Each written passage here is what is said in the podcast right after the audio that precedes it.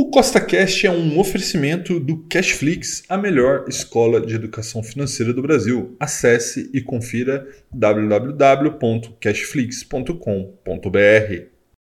No podcast de hoje, eu vou responder uma pergunta que eu estou recebendo muito, que é: ainda vale a pena investir em fundos imobiliários depois dessa alta das últimas semanas? Então, se você já gostou do tema desse podcast, segue com essa Cash aí nessa plataforma, pois temos novos podcasts todas as semanas, sempre com o mesmo intuito, colocar mais dinheiro no seu bolso. Lembrando, nada que eu falo aqui é uma recomendação, é apenas para te inspirar a investir melhor, tá bom? Então vamos lá. O primeiro gráfico que você está vendo aí na sua tela é do IFIX, né, que é o índice dos fundos imobiliários brasileiros, que sobe nos últimos 30 dias 5,27%, algo muito significativo, né, porque fundos imobiliários têm uma volatilidade muito baixa, né, e isso é só a média do mercado. Tem outros fundos imobiliários, como agora está na sua tela o VISC 11, que sobe, por exemplo, nos últimos 30 dias quase 10%, e tem outros também um pouco mais polêmicos, né, como o caso da CTR, que sobe aí quase 40% nos últimos 30 dias. Tá? Então vamos entender primeiro por que, que tudo isso está acontecendo.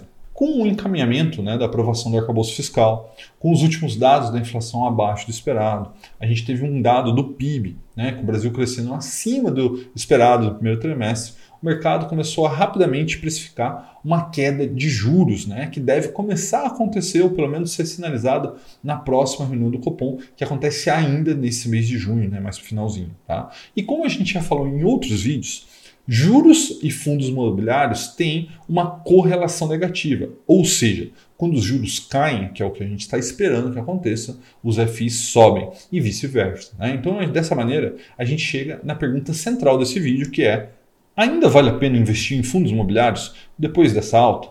E a resposta é sim. Dá uma olhada nesse outro gráfico. Esse gráfico ele faz uma correlação ali entre o prêmio de risco do IFIX sobre o Tesouro IPCA+. Né? Lembrando que o Tesouro IPCA+, é um título que te paga inflação mais um juros real. Antigamente ele era chamado por NTNB, agora se chama IPCA+. Né? Então veja que historicamente existe uma média histórica ali, uma linha que está ali meio marrom, né? que mostra que historicamente os fundos imobiliários pagam uma taxa de 3,7% a mais do que o IPCA+, né? ou seja, existe um prêmio de risco de 3,7% dos FIs sobre os títulos do governo desse tipo IPCA+. Só que isso é uma média. Né? Agora veja o seguinte, que desde outubro, ali, final de 2021, é, essa taxa vem ficando mais atrativa, ou seja, existe um prêmio de risco maior do que a média histórica. E veja que em momentos onde o juros é baixo, como a gente viu ali em 2018, 2019, a gente tem ali um, uma, um prêmio de risco menor do que a média histórica. Né? Ou seja, nesse momento a gente poderia dizer que a gente tem ali um, um, um valor é, que está superestimando né, os fundos imobiliários. A gente tem ali provavelmente um momento onde a sua margem de segurança é menor.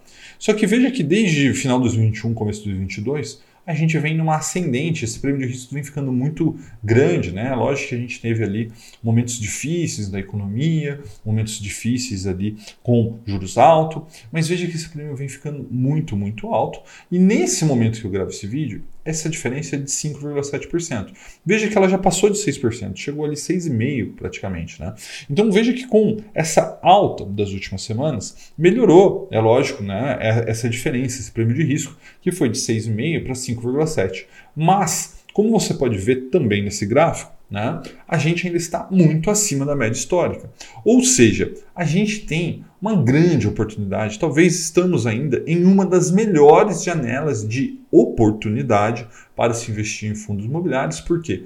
Que o prêmio de risco sobre o Tesouro IPCA+, está altíssimo, né? 5,7%. E aí só lembrar, né? não é 5,7% mais inflação, é 5,7% mais a, a, taxa do Tesouro IPCA+, que nesse momento deve estar rondando em uns 5%. Então o que a gente está dizendo?